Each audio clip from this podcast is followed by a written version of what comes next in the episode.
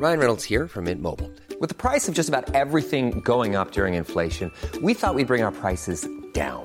So to help us, we brought in a reverse auctioneer, which is apparently a thing. Mint Mobile unlimited premium wireless. Ready to get 30, 30, bit to get 30, bit to get 20, 20, 20, bit to get 20, 20, bit to get 15, 15, 15, 15 just 15 bucks a month. So, Give it a try at mintmobile.com slash switch. $45 upfront for three months plus taxes and fees. Promo for new customers for limited time. Unlimited more than 40 gigabytes per month. Slows. Full terms at mintmobile.com. como suena, presenta La Chora Interminable.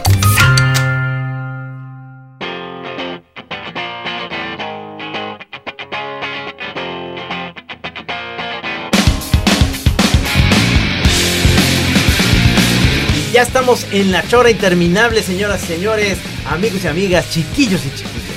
¿Quién sabe qué día es? ¿Quién sabe qué hora es? ¿Para qué nos hacemos? O Sí. sea, no, no, o sea, no, no podemos asegurar realmente ni el lugar, ni la hora. ni- o sea, Te quiero platicar que la semana, hace varias semanas, fui a Querétaro, eh, Querétaro, a una onda muy chida que me invitó el Bubu Romo, que es sobrino de Andrés Bustamante. Y además les hice un cartel que te dije que iba a ser un Santos para, para ese desmadre. todavía tienes este, cierto prestigio en ciertos círculos, eso me da gusto. O sea, este, Ya eh, casi, ¿eh? O, O sea, sea, pero o casi sea, no. aprovecha esas últimas cositas que todavía te llaman para cosas, porque en otros ya eres cartucho quemado, donde Soy ya- totalmente. ya olvidado. Pero aquí, aquí parece que todavía le validaste o ayudaste a validar Un algo. ¿no? poquito, un poquito nada más. Pero, pero fui a un, a un show buenísimo de stand-up en un teatro. ¿Te acuerdas donde nos presentamos ahí en, en Querétaro, allá arriba, como en la montaña, que era como una especie de expo gigante? Sí, sí, sí, claro. Y que fuimos como un teatro que estuvimos por ahí detrás. Sí, señor. En ese teatro. En ese teatro ahí se presentaron varios estandoperos de muy buena calidad. La verdad es que estaban apoyando a un proyecto que está muy padre que se llama La Caja Popular Ajá.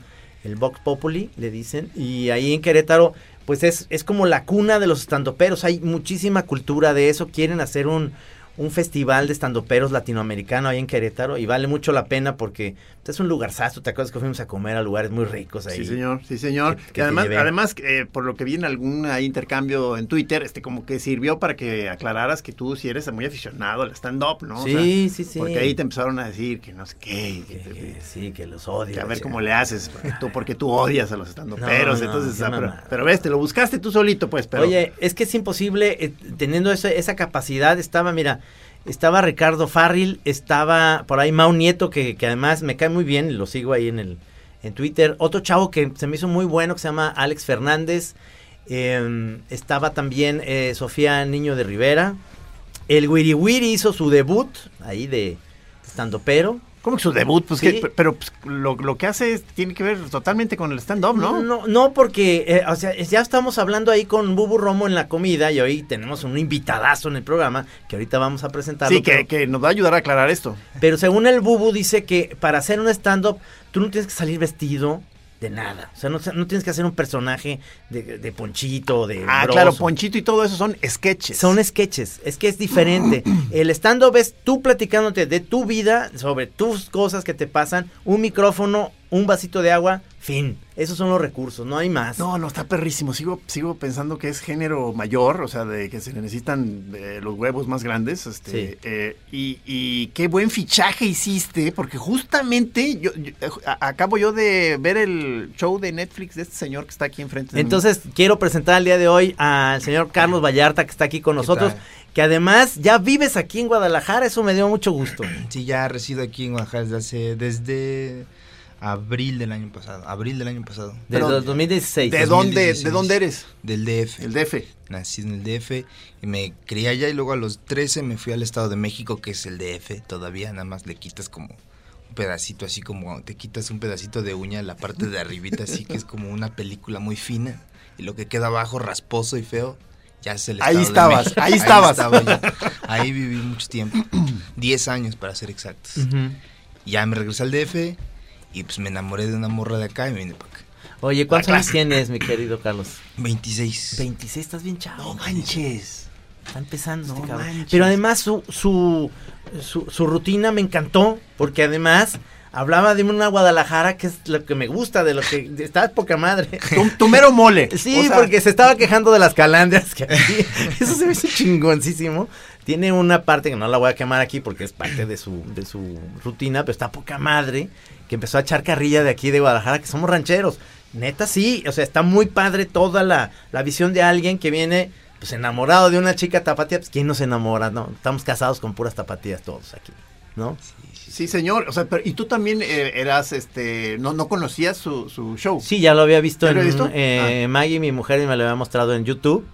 Y, y hay una leyenda ahí que me tienes que decir, Carlos, ¿Ah, que, sí? que existe sobre tus lentes. Ajá. Este, lo- me dice, digo, es un muy buen look con todo, este, digamos, está oscuro y demás y trae unos lentes oscuros. Sí, a mí me hubieran ayudado esos lentes ahorita en la entrada porque pasé y vi un tipo ahí raro con una mirada torva, así medio, medio oscura. Entonces, como que pues, Tipo di- dije, a ver, a ver, a ver, a ver, a ver. Pero no lo reconocí, me seguí de largo y luego ya que iba en el pasillo dije, es el Master Vallarta. O sea, qué, qué grosero soy. Me regresé en chinga, ¿no? O sea, pero, pero faltaban los lentes. Sí, yo también, o sea, cuando entraste yo también casi Dije, siempre este estoy, señor está muy pelón, dijiste.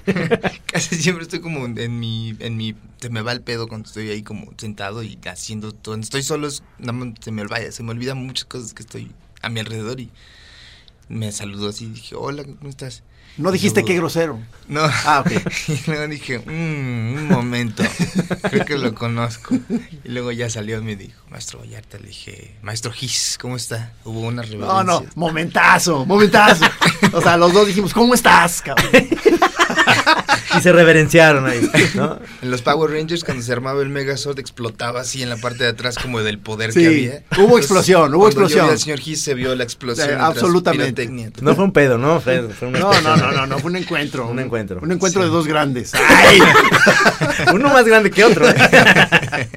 oye, oye, maestro, ¿tú, ¿tú cómo empezaste en este, en este desmadre? O sea, porque, ah, y te digo, esa leyenda, la voy a platicar ahorita, es que esos lentes le sirven a- a- al señor Vallarta porque se, se apanica viendo al público, según esto. Entonces, con, cuando empieza a hacer su rutina, lo que hace es que cierra los ojos, es la, la leyenda, ¿eh? Cierra los ojos y está diciendo todo para concentrarse. Y los lentes Ah. ayudan a que no se a que no se vea que él cierra los ojos. Ahora, vamos a ¿Será cierto No esto? esta leyenda urbana. No sé. Sí, es, es, empecé de cuenta a hacer stand-up en, en finales de 2012. Tenía un amigo que ahorita está trabajando con Franco Escamilla, que empezó a, a hacer, estábamos estudiando doblaje de voz los dos. Ajá. Y el güey, fuimos a ver un show, le gustó mucho y se empezó a clavar para ver dónde podía hacer más. Y me invitó como, lo, lo empezaron a invitar a shows y me invitaba a ver los shows. Y se empezaba a subir al open mic, que era como el gimnasio de chistes para probar ahí tus- los chistes que tenías. Y me invitaba a verlo y pues me empecé como a empapar de estas cosas. Y como cualquiera se podía subir, pues dije, Ay, a ver, me escribo unos cinco minutos a ver qué trans. Me subí todo mi primer año de stand-up, que fue 2013, no usé los lentes. Ajá. Y era bien difícil para mí poderme como conectar con la gente de cierto modo porque me ponía la greña en la cara o, o cerraba los ojos mientras la gente estaba viendo el show o, O sea, te, o sea, te, distraía la, la, la gente. Pues es que siempre tuve como un problema de como de conocer gente nueva como que me daba mucha como mucha pena. Entonces, eh, eh, pues esta gente los tienes aquí alrededor como un pánico, digamos. Sí, o sea, gente que no conoces y además un montón. Entonces tenía como la mirada abajo y así, y me decían un montón de comediantes, es que no bajes la mirada, no estés haciendo esto, habla bien, o sea, me trababa, como no podía estar como... Ajá. Y una vez mi mamá me trajo unos lentes de su casa, yo me había movido a vivir solo, y mi mamá, en una vez que me visitó, me dijo, te traje tus lentes, porque es tu cumpleaños, de que te gustan, y ahí te los dejo. Y tenía show al día siguiente o ese día, no me acuerdo, y dije, ah, pues me los voy a poner, a ver qué trans. Y me sentí muchísimo más cómodo, justo porque tenía como una pared ahí, como una especie de armadura que evitaba como este, digamos, como directo con la gente, pero al mismo tiempo podían ver mi cara y podían como escuchar lo que estaba diciendo. Sí, Entonces- como, como estar en tu privado. O sea, Ajá. tú, Sí, tú- sí. tú- tú desde palco este, haciendo show. Exacto. es mi palco, sí. Está chingón porque así, eh, digo, no se nota porque yo te veo ahí que estás como con, con una... Llevas un, ritmo muy bueno, digamos, en lo que vas platicando. Además, me gusta que tu rutina mete cosas de política que eso, este, de repente no lo hacen los demás, que no es, no es nada malo o nada bueno. Simplemente digo, le mete un, una onda muy sabrosa porque estaba hablando también del Estado de México diciendo... este, de onda de ir a votar, este, está chingón toda esa rutina de cómo la gente dice, pues, oye, güey, el voto secreto, pues, vota por quien tú quieras, aunque, aunque te digan, tú diles que sí, luego al final vota por lo que se te un huevo. Pero está padrísimo todo, cómo lo va armando el, el, el rollo. Y, y- Pero entonces sí tiene que ver esto, o sea, esto de los lentes que, eh, entonces es como uno de tus, ya parte de tu look de, de, de siempre, digamos, sí, o sea, sí, o sea, el- el- la forma de los lentes es como una... Siempre me había... Creo que la gente muchas veces piensa que es como un me dicen, tu personaje. Pues nada más son mis lentes. O sea, no, en realidad no estoy haciendo un personaje, solamente me pongo los lentes. porque esto termina como de redondear, pa- para mí una especie como de, de, de- pues uno va armando, a veces eh, cuando ves a alguien por primera vez empiezas como a ubicar como de qué se trata su temperamento, entonces como que ya a partir del show que vi, la- si no me equivoco, hace la semana pasada, porque me lo recomendó mi sobrino, este... Y, y- y veo como que, o sea, vi que estabas eh, mucho del personaje, pero que ahorita veo que tiene mucho que ver con quién eres. Es que es como cierta, cierto espíritu, algo huraño, o sea, que, que se deja ver ahí en escena. Sí. Y entonces ahorita que te vi, que, que, pues, con dificultad para saludar los dos, así como unos, un verbo así salido, así muy, muy trabajosamente, dije, no mames, es, o sea, es el mismo, o sea.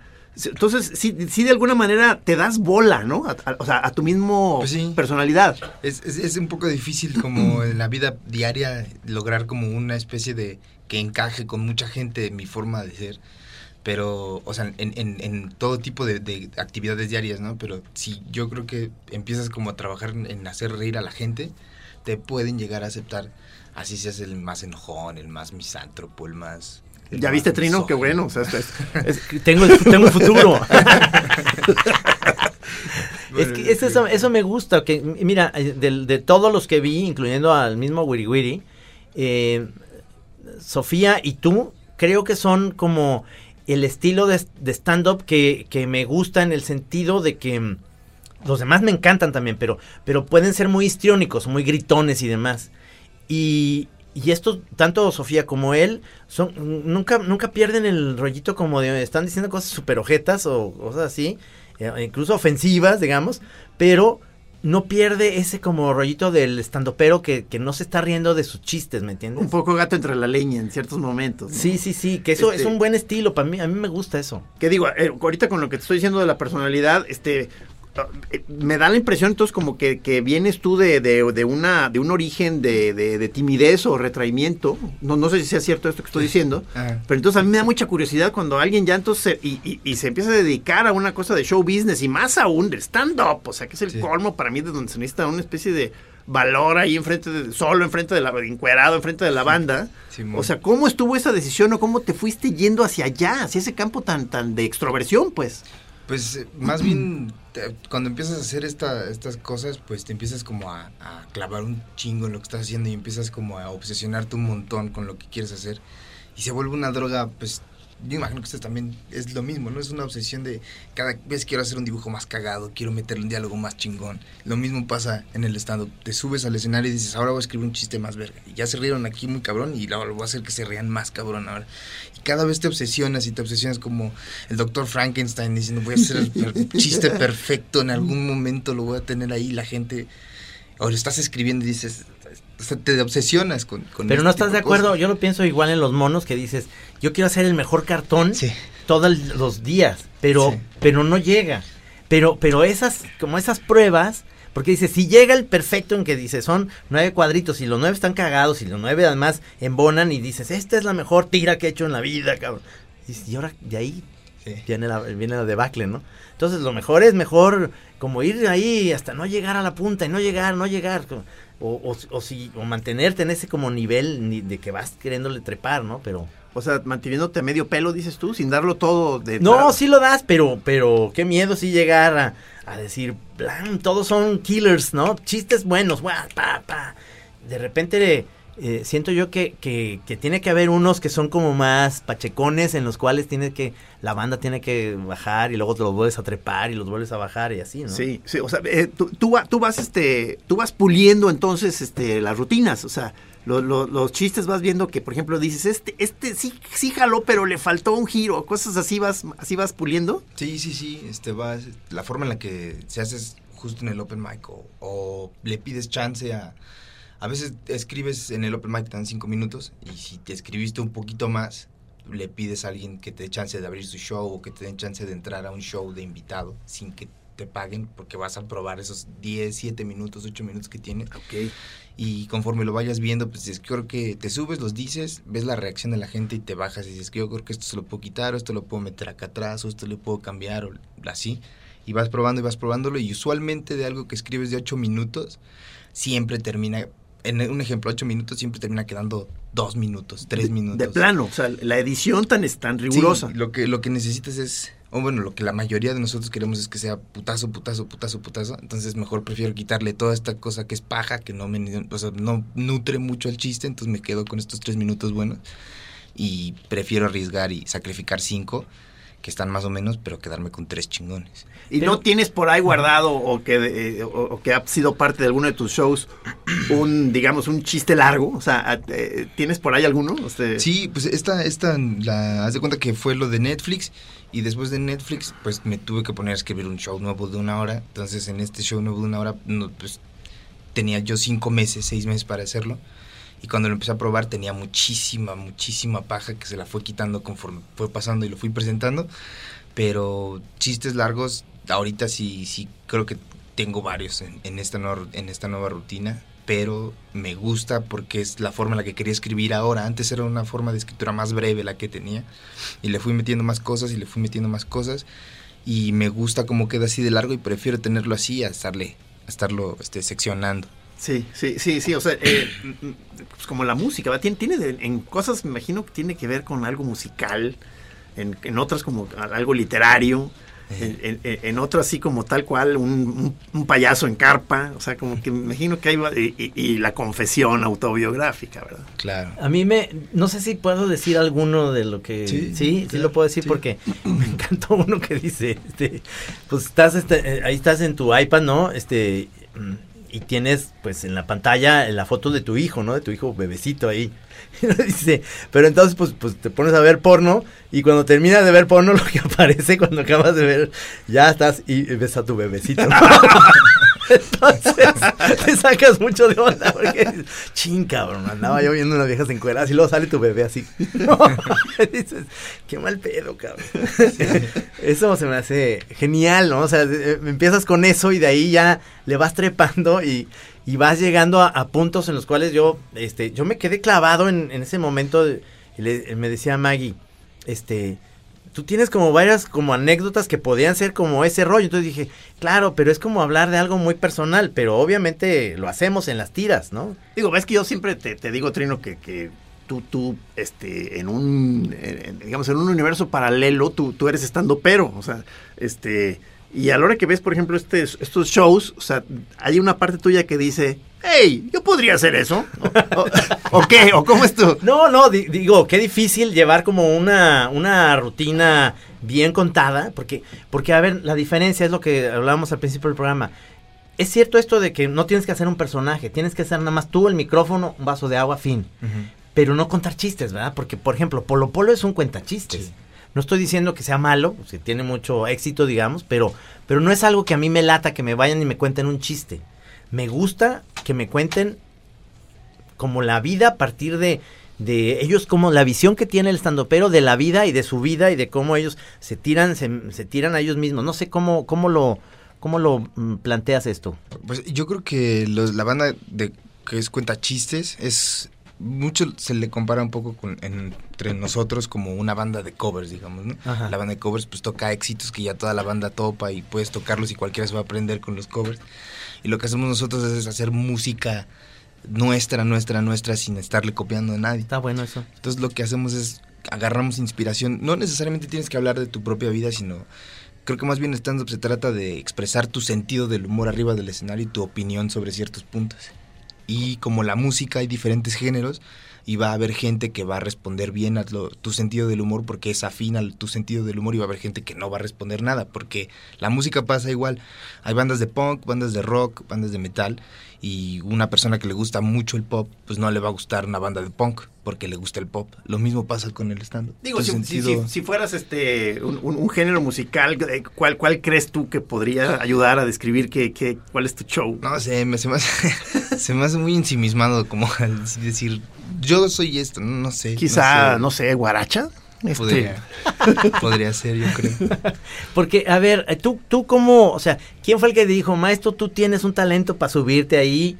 Este, alguien, alguien te dijo, este, tienes esa capacidad porque estabas con los cuates, platicas, se están las chelas y, y los haces cagarse de risa o qué, ver, ¿cómo estuvo eso? Pues yo me acuerdo, nunca tuve muchos amigos. Tenía un grupo de amigos, de tres amigos, que los tuve mucho tiempo y ahora ya que hago estas madres como que ¿Qué, se qué- alejaron. qué trabajabas antes de, de esto? Hacía doblaje de voz. Ah. Yo acabé la prepa en a los, bueno, no la acabé, más bien a los 16 me salí de la prepa y pues tuve ahí como pedos y estuve encerrado en casa de mi mamá hasta los 20, 21, 22 años. Ajá. en- encerrado. Ajá. O sea, acabé la prepa en un programa en línea que existía en el DF.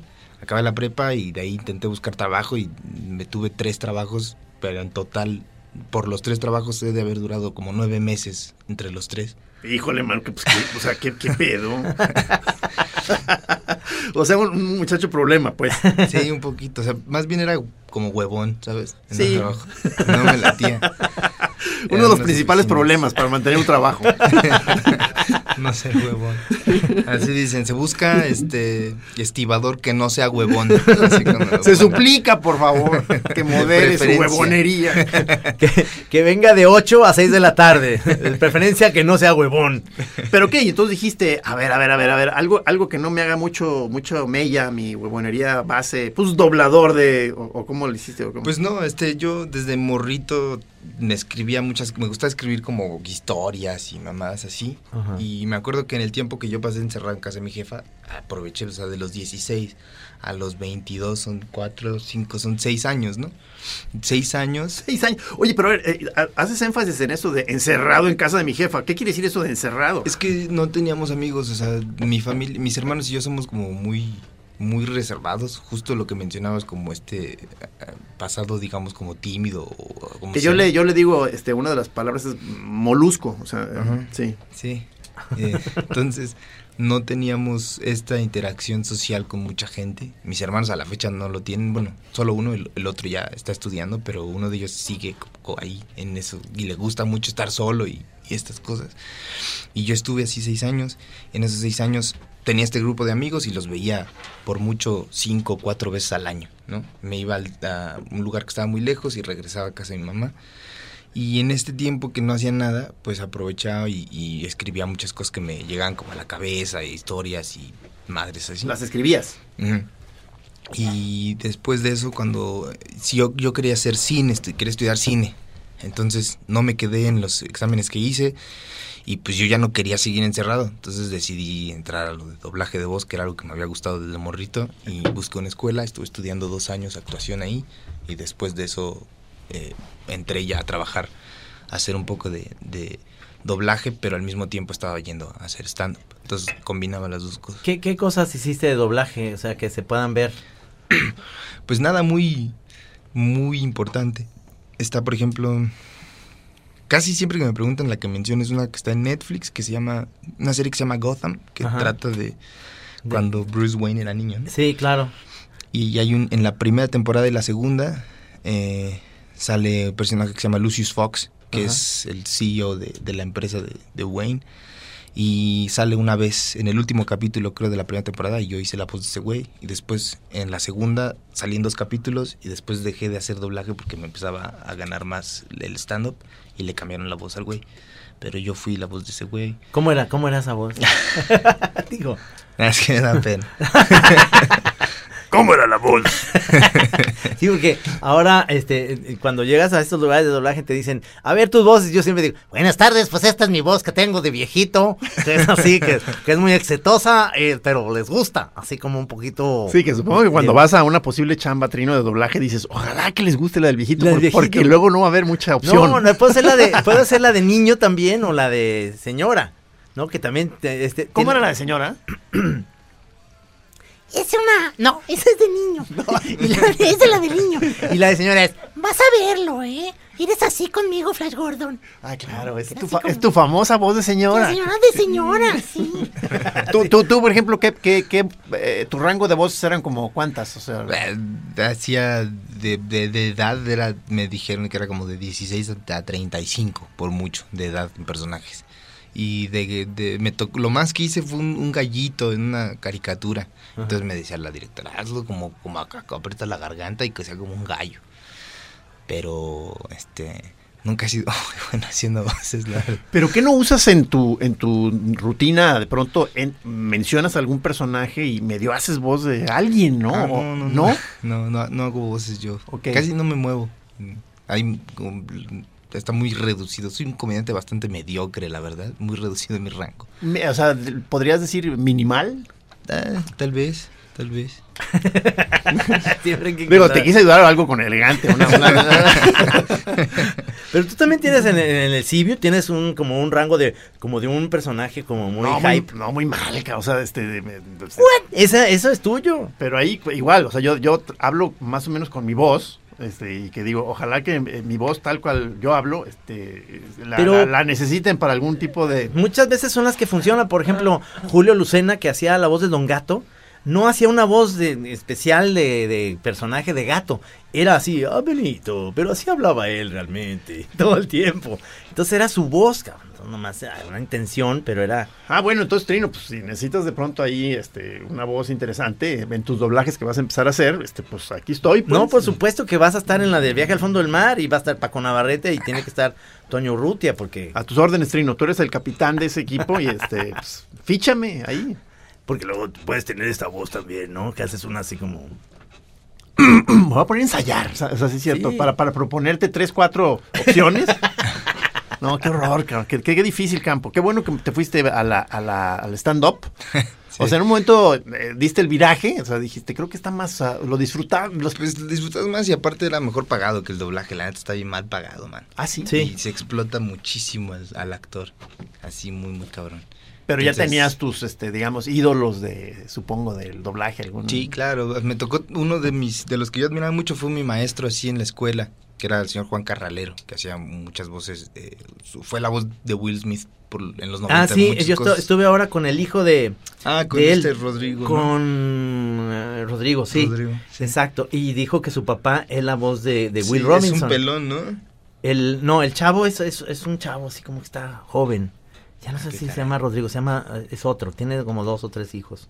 Y se dedican a dirigir doblaje.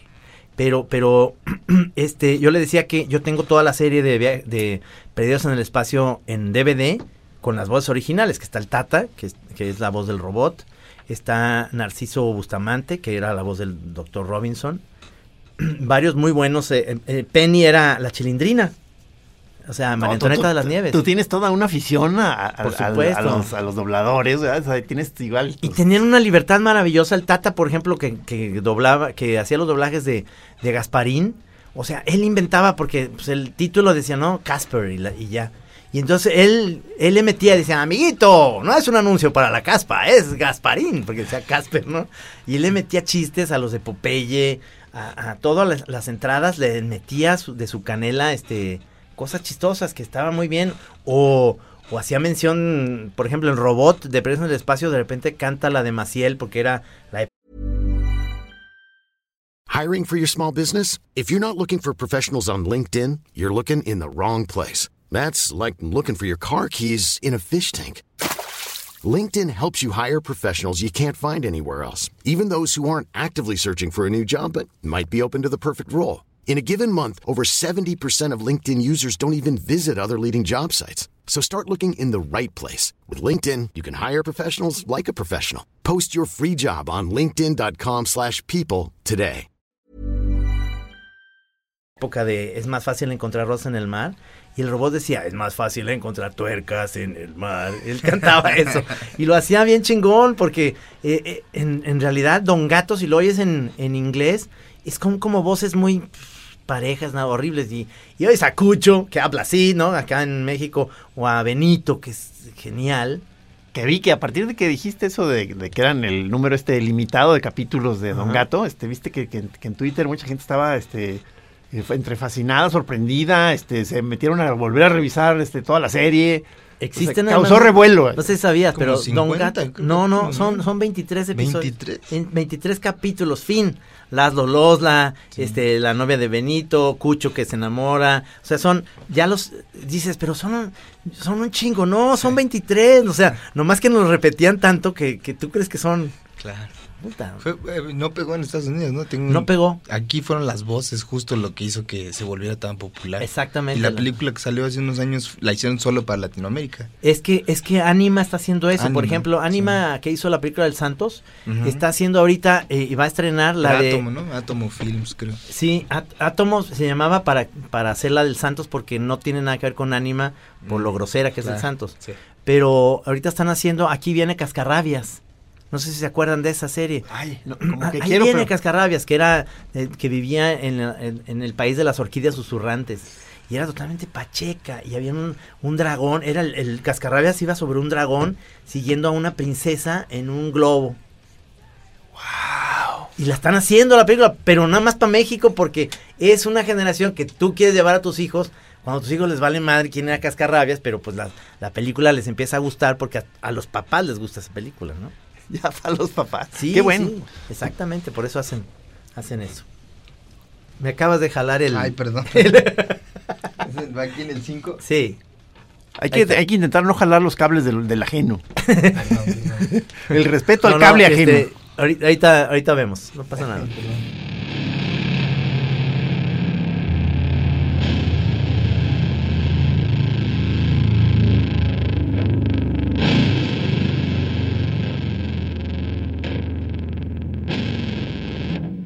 This is a journey into sound.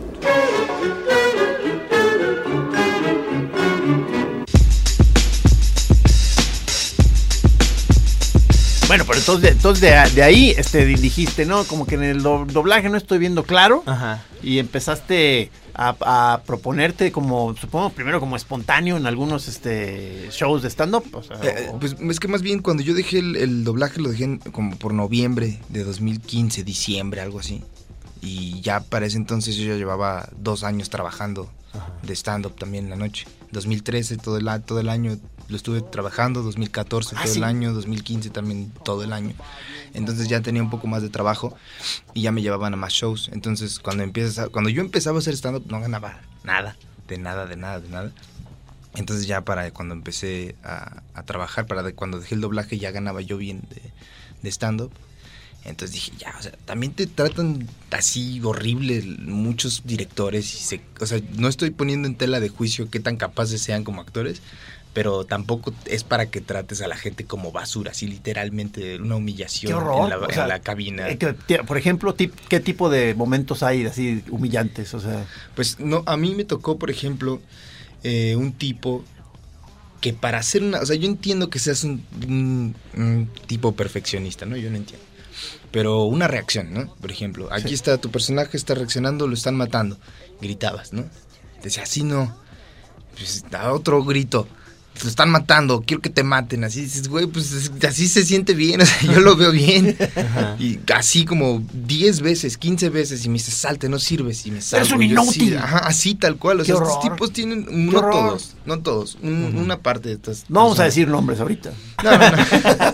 No, pero, Pero yo- qué ganas. Yo aquí ha estado en el programa eh, un amigo mío que es, creo que es un cuate muy, muy bueno para hacer doblajes, que es Víctor Manuel Espinosa. Él hace la voz de Homero ahora. Sí, claro. Entonces, Víctor tiene toda una teoría de, de que tu voz tiene las capacidad para hacer diferentes voces. Cuando, cuando yo le hacía esa voz de viejito, me dice, te queda muy bien porque tienes la quijada muy, muy salida. Y entonces esta voz, como haces la quijada así, la haces como de tapatío que, que estás hablando como de acá. Entonces como que le tienes que sacar más jugo a las voces que hace tu quijada. O sea, que- Exactamente. Que puedes lograr por tu forma de, de- de cráneo con esa cosa protuberante que tienes ahí.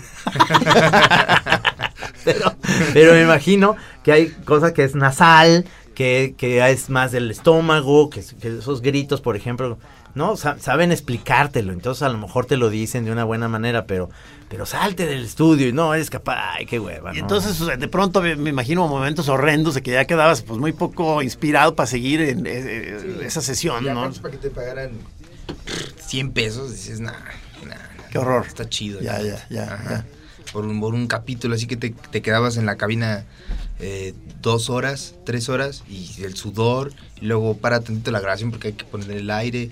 a 700 pesos dices, no, güey, la neta ne- no está chido. Por mucho sí te iba bien 700 baros porque varía de estudio en estudio.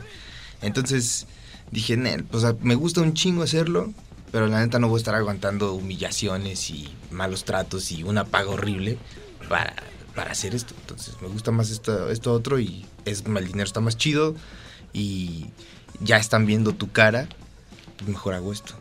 No, no, pero qué, qué salto, o sea, al- ya directo al ruedo, o sea, al, al stand-up, cabrón. Sí. que, Sí, sí, sí. ¿Hace cuánto estás haciendo estando? O sea, ya oficialmente de que empezaste ya no has no has dar pruebas de micrófono, ya tu show, pues, digamos. Mi show completo de una Sí, hora ajá. en- lo hice por primera vez en el en 2015, el, el 5 de abril de 2015, justo en la Caja Popular. ¿Ah, sí? me dio el chance de dar mi primer show.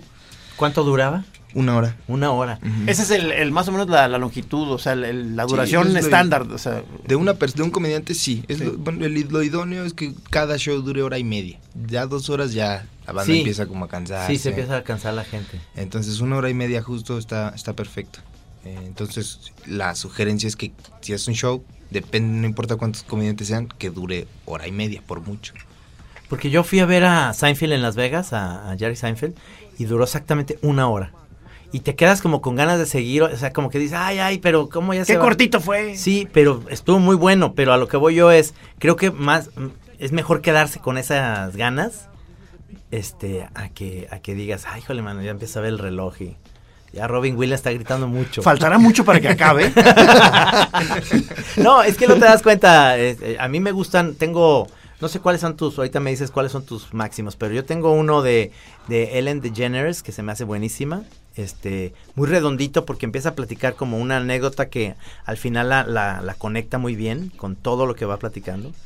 Este, me gusta, eh, por supuesto, Louis C.K. se me hace buenísimo, que no se sepan, pero que lo acaban de acusar por acoso sexual la semana pasada. A Louis C.K. No sé, te la sabes tú la historia Pues, bien, ¿no? pues, decían que era una, una- una fanática que le dijo que pasara a- al camerino, pues ya sabía que iba la morra. O sea, no es como que así la acosó, sino más bien le dijo qué pedo y dijo va.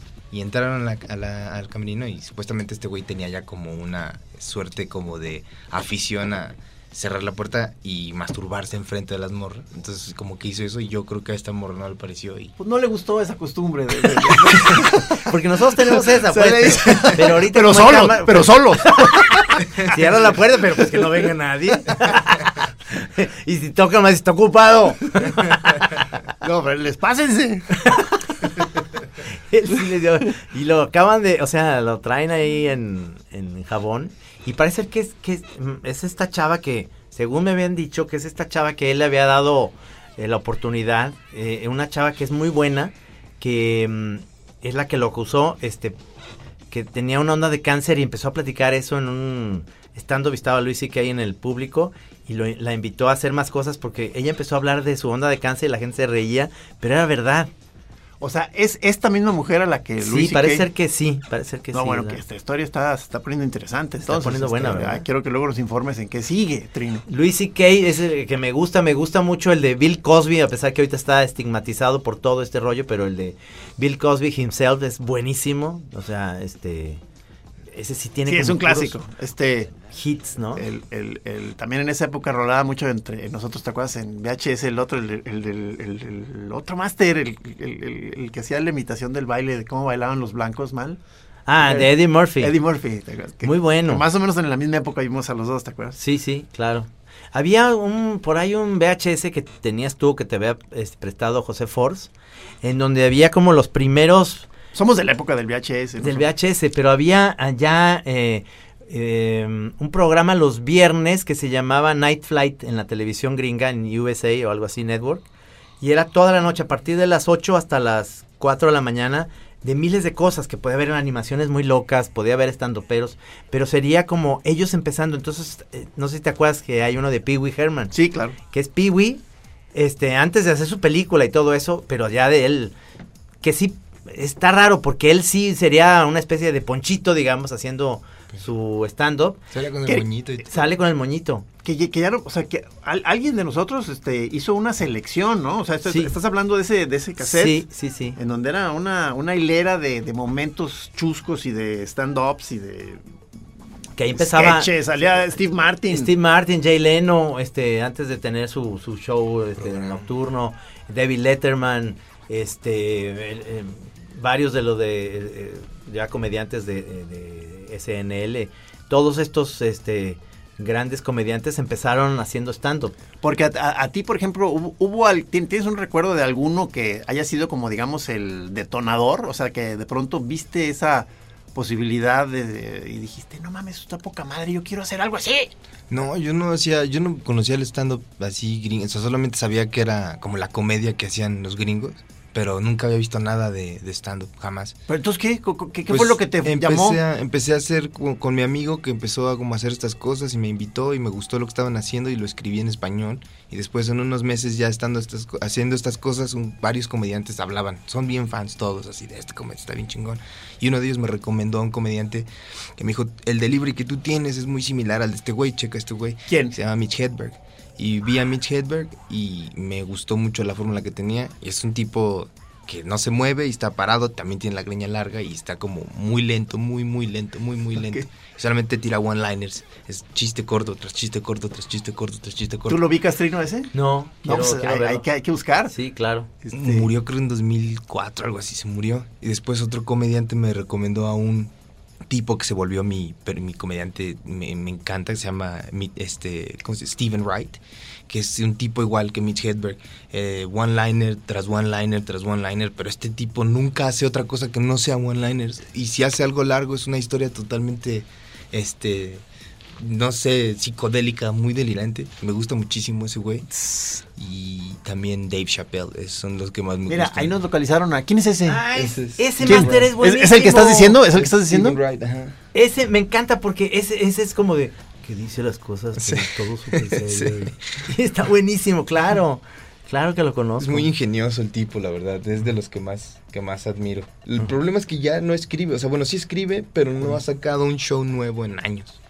Entonces, si tú vas a verlo a- al- en vivo, me imagino que tienes media hora de cosas nuevas y media hora de chistes que escuchaste en los 80, 90. Y por más que te gusten, pues sí dices, órale, va, pero ya escribe. Órale, va, eso que como dicen con el taxista tuyo, Trino. es Trino, lo quiero mucho. Órale, otra vez el del taxista. Sí, es que eh, te vuelves, te vuelves este, eh, tu propio eh, músico de covers tuyos, ¿verdad? Entonces, sí, le- lo chido es que cada vez tengas algo nuevo, ¿no? O sea, realmente... ¿Tú cómo vas rotando tus rutinas? ¿O, cuánto te dura, digamos, una rutina? Eh, Pues eh, es- es- seguimos casi nosotros la misma norma que siguen los gringos, que es un show nuevo cada año. Haces un show cada año, lo escribes, lo grabas y en cuanto sale, tienes tiempo para escribirte un show nuevo. O sea, lo grabas y de ahí te esperas hasta que se estrene y el tiempo que tienes en medio vas escribiendo y te subes a open mics y pides chance de abrir y lo vas probando pues, así con la gente que conoces, pero el chiste es probarlos en el Pero entonces, de cuenta, esa rutina, como cuántos shows con esa rutina te avientas? O sea, Depende de las fechas que tengas. Yo me he aventado como eh, más 25 fechas tal vez con, el- con esta rutina. con esa rutina. Y, y- va pasando eso que estábamos diciendo, o sea, como que eh, eh, esa misma rutina que ya está, digamos, guionizada. Va sufriendo modificaciones. Claro, claro. Este, sí, o sea, cada show es distinto y se te van ocurriendo alguna pendejada nueva y la metes ahí de, de improviso. Y casi siempre que improvisas algo en el escenario, la gente lo- se ríe más porque lo siente fresco, lo siente muy Sí, natural, sí, entonces sí, se, sí, ríe, sí, se sí. ríe más. Y a la segunda vez que lo cuentas, ya la gente un poquito más o menos lo espera, pero sigue riéndose porque pues, se te ocurrió y es cagado. ¿Cuál es el, el público más difícil así de o ciudad? Yo, según yo, es Monterrey, yo. Ajá. Para mi comedia. Monterrey es mi... Ahí no te han agarrado bien la onda. No, no, no. O sea, el chiste es que sí van, van, llenaron. La vez que fui a Monterrey eran de 600 Van a decir, van a decir, a ver si ya mejoró este cabrón. A ver si ahora sí hace reír. es que la banda ahí en Monterrey está bien, bien, este, bien educada en comedia. Eso también está chingón, porque Monterrey es la única ciudad en México que tiene esta educación de ir a comedia. Y yo los he visto en el Unicornio Azul, a la gente de Monterrey. Ajá. Y se avientan cuatro horas de show y no paran de reír la gente, está No riéndose mames, todo el tiempo. Y cuatro comediantes distintos de una hora cada uno. Y desde los 80, o sea, está la escuela 80, 70 en Monterrey. Y tienen un ritmo muy cabrón esos güeyes, es putazo y luego otro putazo y una energía bien arriba. Entonces llego yo, una energía así hasta abajo. Sí, como, como meterte un ruinol de pronto. Soy el equivalente a un Rufi. Y ellos andaban acá en el perico y la chingada. ya Carlos Vallarta les baja la onda. Sí, mo- No, pero pues tienes que insistir. O sea, me imagino que ya es como un reto, ¿verdad? Ah, Sí. dices, dices, los voy a tener comiendo de mi mano.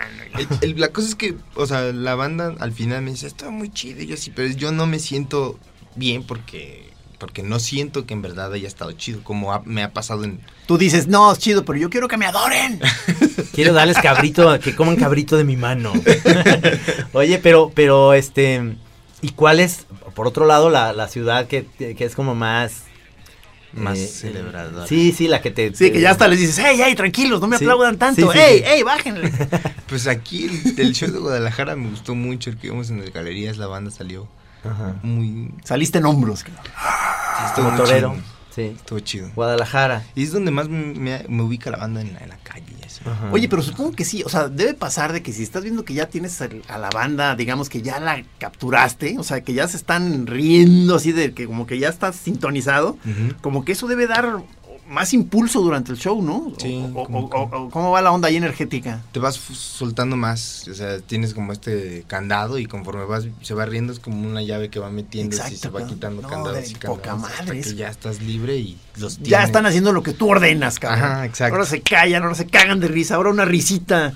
Pero no creen, no creen los dos, les pregunto a los dos, que el, stand-up tiene una cuestión también de que es la clase media la que lo va a ver, es Sí. decir, porque hay mucho de contexto que tiene que ver con, con cosas como más, eh, podría ser decirse, elevadas, que, que la banda más popular no le puede agarrar el chiste a, a ciertas cosas, ¿no? O sea, por ejemplo, eh, Sofía...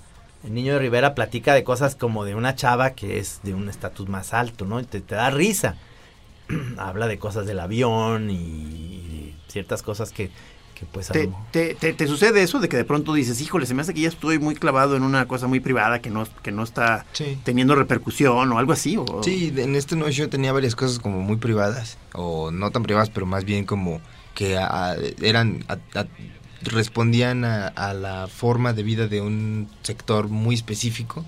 Entonces dije, no, pues ¿para qué? No, no, Sí, no de que esto nada". nomás lo va a entender alguien que vivió con su mamá durante cinco años encerrado. Digamos, digámoslo así un poquito. Y este, No, qué maravilla estar, estar como todo el tiempo. Yo me imagino que muchas de las cosas que, que te gusta es salir como a, a ver el cotorreo en la calle, estar platicando con el taxista, el cotorrear con, con la banda en ciertos lugares, porque de ahí salen muchas ideas. De repente llegas a tu casa y dices, ah, no mames lo que me pasó en el centro en Guadalajara, que eh, alguien de- te dijo, yo, yo siempre me doy cuenta y me y, y le, le digo a Gis, me empiezo a clavar en las situaciones que, que me suceden cuando voy al mercado por a cualquier cosa y ves ciertas cosas ahí de la, la señora de la panela que regaña a un chavito, cosas así, te- encuentras como muchas referencias muy sabrosas de cómo somos los mexicanos y creo que tenemos eh, en esto el stand-up está, está haciendo apenas, como yo siento que ustedes están haciendo el camino apenas, es decir, no se había hecho esto antes. Tú dices que lo empezaste en 2015, o sea, realmente llevas o sea, empecé en 2012. 2012, perdón, 12, 13, 14, 15, 6, 7, llevas muy poquito tiempo. Sí, o sea, a ver, pero o sea, lo que dijiste fue que desde el 2012 ya empezaste a subirte escena. Sí, o sea, Pero- para donde pero- yo empecé a vivir de esto fue en 2015. El 5 de, No mames, entonces fue un 5 entrenamiento. de abril de la- 2015 empezaste tu show de una hora, digamos. Ajá, sí. Pero antes de 2012 ya estabas haciendo cositas. En diciembre de 2000, o sea, bueno, digamos 2013, Ajá. enero de 2013, este fue todo el año así sin cobrar un centavo, Ajá. pero fue un año de entrenamiento de escribir qué pe- 2014. qué perro, cabrón.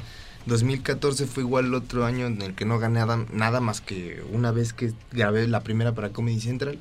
Y de eso, a finales de 2014 ya medio me llevé un dinero.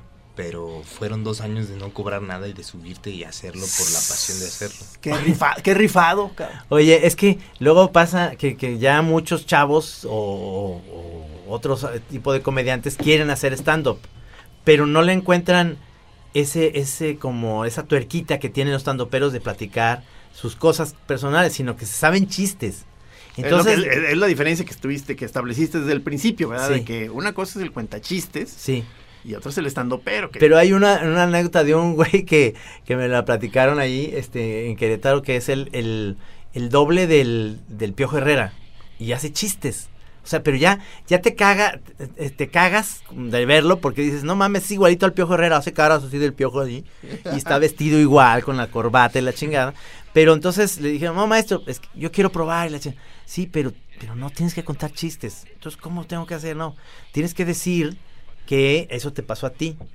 Entonces dice, ah, no, no, no hay pedo, sí, yo, entonces se subió, y entonces dice, ahí estaba que iba yo por la calle, y entonces vi a dos jotitos que venían, o sea, no, yo vi a dos jotitos, que entonces, pero era el chiste de dos jotitos, ¿me entiendes? entonces, eh, y yo vi luego un niño que se llamaba Pepito, que decía, no, pues no mames, o sea, estás contando el chiste, como que no está entendiendo que el contexto es, a mí me pasó esto, eh, eh, y lo vas notando, ¿no? Sí, o sea que eh, como de como decías, ¿no? Que vas, que de pronto ves una escena en un lugar que te, te, te inspira, o, o digo, supongo que digo, en eso nos parecemos, creo, los Sí. caricaturistas a los Es que es un estandoperos. pers- algo muy personal también lo que hacen ustedes, o sea, es totalmente desde, nace de ustedes, de sus reflexiones, me imagino. Sí, ¿no? sí, sí, Sí, sí, sí, o claro. sea, pero entonces me- supongo que como nos pasa a nosotros de que a- al- alguien de pronto en la calle o en la casa te brinda una escena que dices, no mames, ya, ya me la dieron completa, ya nomás la voy a firmar, cabrón. o sea, Sí. ¿Verdad? O sea, Sí, es, es que es como esa niña que, que veíamos cuando dibujamos ahí en, en tu casa de la Seattle, que, que los niños estaban arriba comiendo las, las guayabas y ella no se podía subir porque traía vestido, pero y entonces nomás les decía, están buenas. Y entonces, o sea, sí, pero no se animaba ella de- a decirles, ¿me dan una? O sea, y nosotros nomás oí- oíamos la voz, ¿te Sí, acuerdas? De sí, todos sí. los chiquillos ahí arremolinados junto al árbol y subidos en el árbol y de pronto la, la voz chillona de la chavita. ¿Están buenas? Sí, sí, ya, oigan, sean salvajes, denle una, no mamen, ¿verdad? Pero Y, y- y si no me equivoco, sí, sí la llegamos a, Ah, sí. a- a poner en un cartón, ¿verdad? Sí, sí, sí, sí, sí, sí. sí, sí, claro. Es que ahí lo, lo, lo complicado es el... Lo padre, digamos, del, de- del stand-up es que haces la intención, ¿no? Entonces, a veces la- el público que lee el Santos, o leía el Santos, decía, es que la voz que, que tiene el Santos, pues no es la que yo me imaginaba.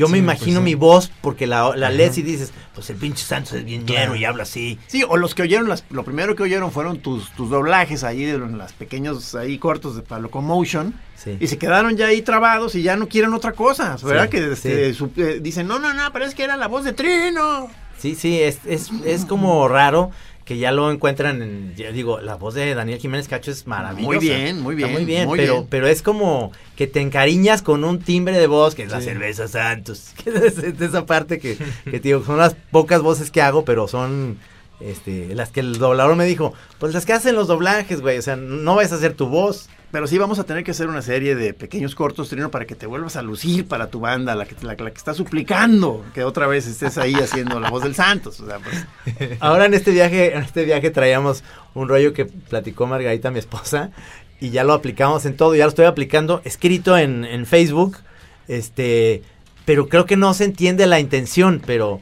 pero decía Maggie que, que había visto como ese tipo de ñoras que, que están, son como de esas que no, no hay pedo con nada y no, o sea, les Nada vienen- las asusta, güey. Nada las asusta, güey. Oiga, pero sí sabe que, que ustedes, este, le dijeron que votaba por el PRI y este, y pues ya se quedó sin casa por culpa de ellos y, pues, ¿qué le hace? ¿Qué le hace? ah, con razón estás sacando esa Sí, frase ahí en tu, en tu red social. Sí, sí, pero es este, la intención es así, entonces ya todo es, este, De Juan Gabriel. Sí, de, de Juan Gabriel. Pues ahí se, se murió Juan Gabriel, no me pasa nada. Pues, ¿qué le hace? A mí no me importa qué le hace. Que es- esa es una variación de la de que, que murió el Crepelin. ¡Qué bueno! ¡Qué bueno! Esa es, esa es como más contundente, ¿no? El que le hace es como, a mí no, No, me, a mí no me afecta, no me afecta. nada, ¿qué le hace? Entonces, lo aplicas en cualquier parte, es, es como buenísima de que, oye, pues que no salió el cheque, pues ¿qué le hace? Ahí tengo yo dinero en el banco, pues, ¿qué le hace?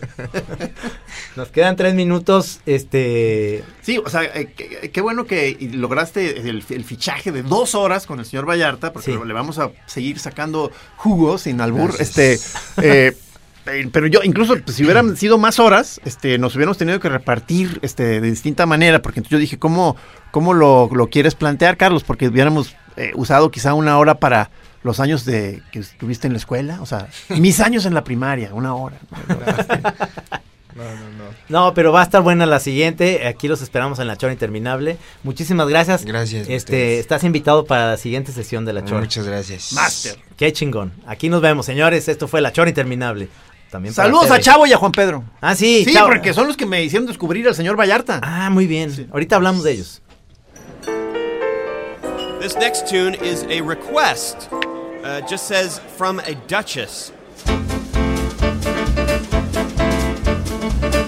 Here's one for my ladies.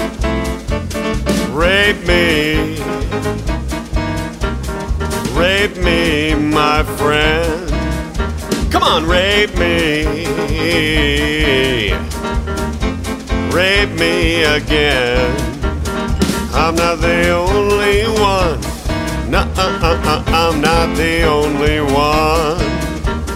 Taste me. Do it and do it again. Waste me. Billy. Taste me, my friend. I'm not the only one.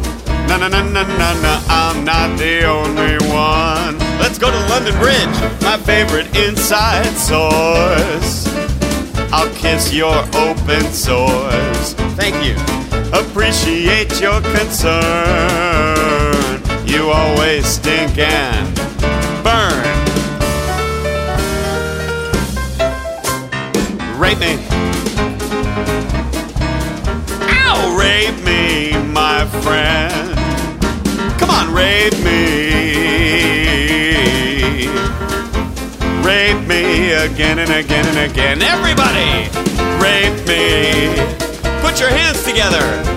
Rape me again. Aquí en Así Como Suena, la Chora Interminable. Es una producción de Radio Universidad de Guadalajara. A huevo, señores. Me. Rape, rape, rape, rape, rape, rape, rape, rape, rape, rape me. You're welcome.